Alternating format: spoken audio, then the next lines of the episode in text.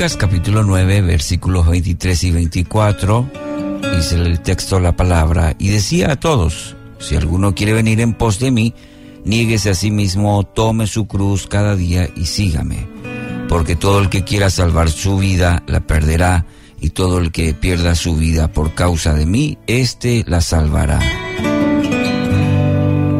Grandes multitudes seguían a Jesús. Cuando leemos en los evangelios, este nazareno sorprendía por sus enseñanzas, por sus milagros. Estaban los discípulos, estaban los seguidores y estaban también los curiosos. A ver, un poquito si nos detenemos justamente ahí en los evangelios, vamos a encontrar que en algunos pasajes mencionan sobre aquellos que probablemente movidos por saber un poco más de este rabino, del cual todos hablaban, seguían, pero así de lejos nomás. ¿eh? Los curiosos son aquellos que eh, les llega la noticia de que ocurren milagros, de que alguien comparte una palabra. Después están los seguidores. Estaban asombrados por las obras del maestro, tenían cierto interés en conocer más al maestro, un poquito de interés, pero sin comprometerse. Eh,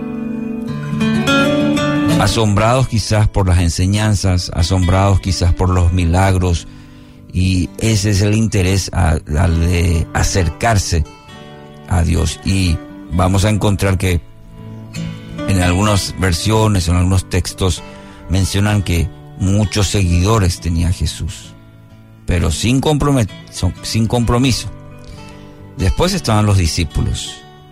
¿Y cuál era la característica eh, fundamental de los discípulos, las características de los discípulos, principalmente que habían dejado todo para seguir a Jesús.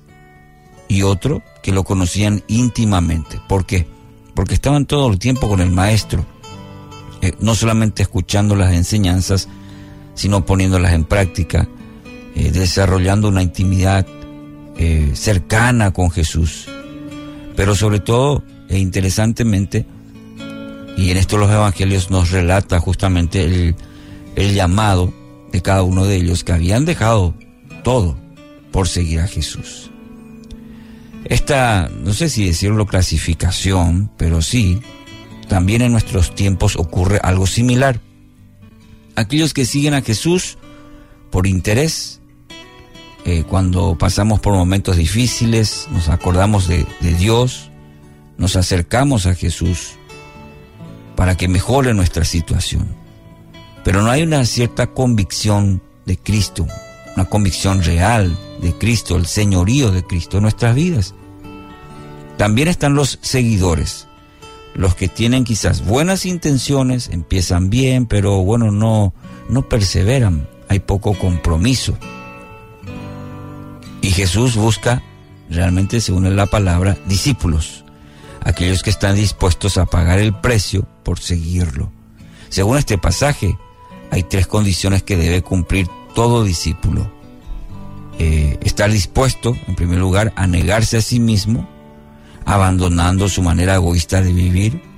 En segundo lugar, llevar su cruz, y esto significa estar dispuesto a sufrir eh, por fidelidad a Dios. Esto es importante. La cruz de hecho significa sufrimiento, compromiso. Y para el discípulo esto representa estar dispuesto a sufrir por causa de la fidelidad a Dios. Y tercer lugar, dar su vida. Esto podría implicar morir para vivir, pero la esperanza que tenemos en la palabra dice por toda la eternidad. David Platt eh, dijo una vez, el Evangelio nos demanda y nos permite apartarnos del pecado, tomar la cruz, morir a nosotros mismos y seguir a Jesús. Quiero animarle, querido oyente, en este día. Reflexiona una vez más en este versículo. Toma un compromiso, importante esto, un compromiso con aquel que ya entregó todo por usted. Que así sea, en el nombre de Jesús.